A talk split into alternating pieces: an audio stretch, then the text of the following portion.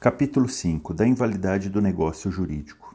Este capítulo é a parte mais incidente em provas de concursos, seja qual concurso for, da OAB, analistas, Ministério Público, magistratura, defensoria pública. Muita atenção nestes artigos. Artigo 166.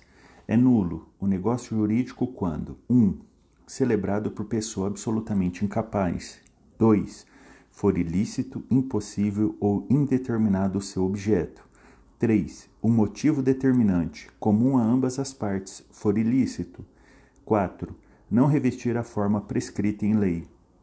5. For preterida alguma solenidade que a lei considere essencial para sua validade. 6. Tiver por objeto fraudar lei imperativa. 7 a lei taxativamente o declarar nulo ou proibir-lhe a prática, sem cominar sanção. Artigo 167. É nulo o negócio jurídico simulado, mas subsistirá o que se dissimulou, se válido for na substância e na forma. Parágrafo 1. Haverá simulação nos negócios jurídicos quando 1. Um, aparentarem conferir ou transmitir direitos a pessoas diversas daquelas às quais realmente se conferem ou transmitem. 2. Contiverem declaração, confissão, condição ou cláusula não verdadeira. 3. Os instrumentos particulares foram antedatados ou pós-datados. Parágrafo 2. Ressalvam-se os direitos de terceiros de boa-fé em face dos contraentes do negócio jurídico simulado. Artigo 168. As nulidades dos artigos antecedentes podem ser alegadas por qualquer interessado ou pelo Ministério Público quando lhe couber intervir. Parágrafo único.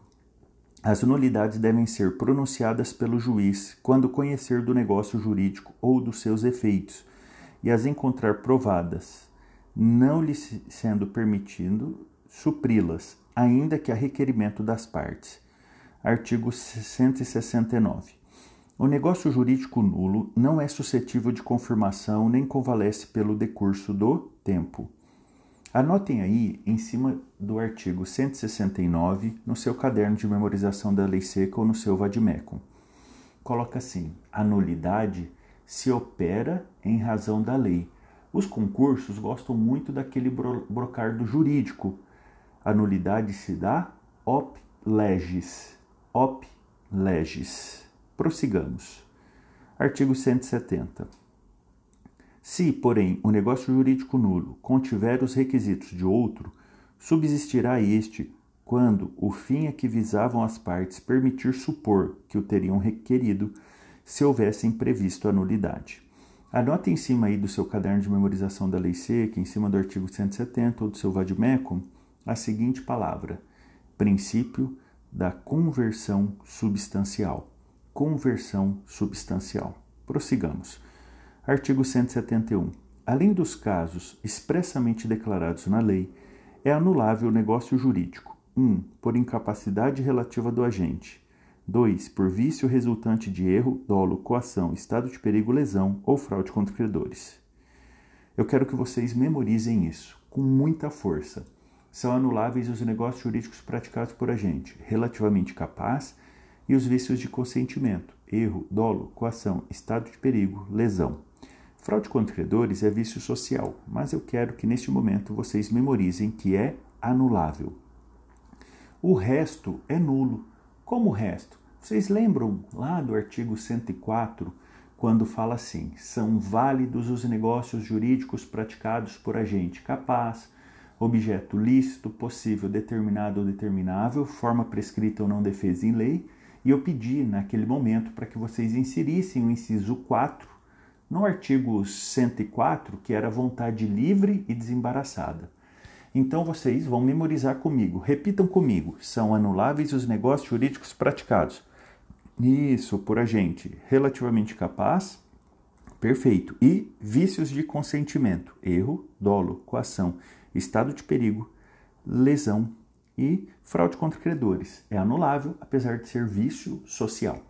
Vamos lá. O resto é nulo. Vício de forma, vício de objeto é nulo. Se eu perguntasse assim, ó, responda nulo. Se eu perguntasse assim: Beltrano e Ciclano celebraram um contrato de compra e venda por instrumento particular de um imóvel que o valor é acima de 30 salários mínimos.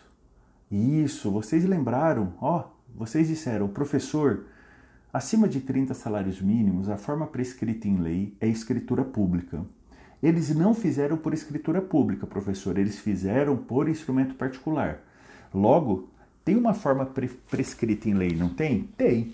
Então, se há uma forma prescrita em lei e ela não foi observada, vício de forma, qual é a penalidade? Nulidade ou anulabilidade?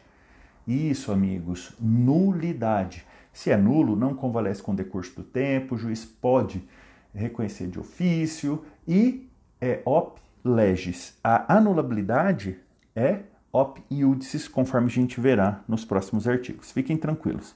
Prossigamos a leitura. Artigo 172. O negócio anulável pode ser confirmado pelas partes, salvo direito de terceiro. Escrevam aí, em cima do artigo 172, no seu caderno de memorização da lei seca ou no seu vademecum. Ratificação. Somente os negócios anuláveis são passíveis de confirmação, são passíveis de ratificação. Prossigamos. Artigo 173. O ato de confirmação deve conter a substância do negócio celebrado e a vontade expressa de mantê-lo.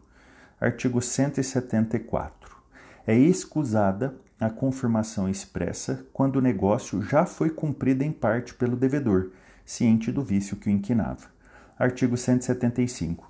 A confirmação expressa ou a execução voluntária de negócio anulável, nos termos dos artigos 172 a 174, importa a extinção de todas as ações ou exceções de que contra ele dispusesse o devedor. Artigo 176. Quando a anulabilidade do ato resultar da falta de autorização de terceiro, será validado se este ader posteriormente. Artigo 177. A anulabilidade não tem efeito antes de julgada por sentença. Só um minuto aqui. Se a anulabilidade não tem efeito antes de julgada por sentença, eu posso dizer que ela se opera em relação à sentença. Então, prolatada a sentença, se operou a anulabilidade. Logo, já anota aí, em cima do artigo 177 do seu caderno de memorização da lei seca ou do seu vademecum, que a anulabilidade se opera em razão da sentença. Então, é op iudicis. A nulidade é isso, vocês lembraram, eu fico muito orgulhoso disso. É op legis. A anulabilidade é op iudicis. Vamos de novo ler o artigo 177. A anulabilidade não tem efeito antes de julgada por sentença, nem se pronuncia de ofício. Só os interessados a podem alegar e aproveita exclusivamente aos que alegarem, salvo o caso de solidariedade ou indivisibilidade. Artigo 178 é de quatro anos o prazo de decadência para pleitear-se a anulação do negócio jurídico, contado 1. Um, no caso de coação, do dia em que ela cessar. 2. No de erro, dolo, fraude contra credores, estado de perigo ou lesão, do dia em que se realizou o negócio jurídico. 3. No de atos de incapazes, do dia em que cessar a incapacidade. Artigo 179. Quando a lei dispuser que determinado ato é anulável sem estabelecer prazo para pleitear-se anulação, será este de dois anos a contar da data da conclusão do ato. Artigo 180. O menor, entre 16 e 18 anos, não pode, para eximir-se de uma obrigação, invocar a sua idade se dolosamente a ocultou quando inquirido pela outra parte, ou se no ato de obrigar-se declarou-se maior. Artigo 181. Ninguém pode reclamar o que, por uma obrigação anulada, pagou a um incapaz, se não provar que reverteu em proveito dele a importância paga. Artigo 182. Anulado o negócio jurídico, restituir-se-ão as partes ao estado em que antes dele se achavam, e não sendo possível restituí-los, serão indenizadas com o equivalente. Artigo 183. A invalidade do instrumento não induz a do negócio jurídico sempre que este puder provar-se por outro meio. Artigo 184. Respeitada a intenção das partes, A validade parcial de um negócio jurídico não o prejudicará na parte válida se esta for separável.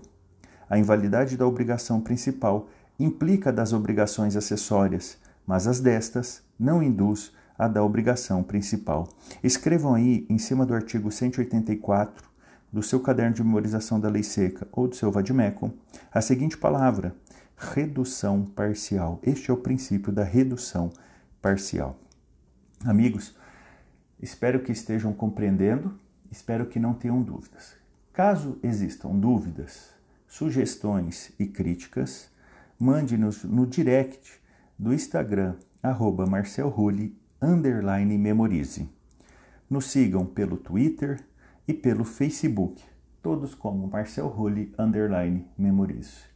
Bons estudos, um grande abraço.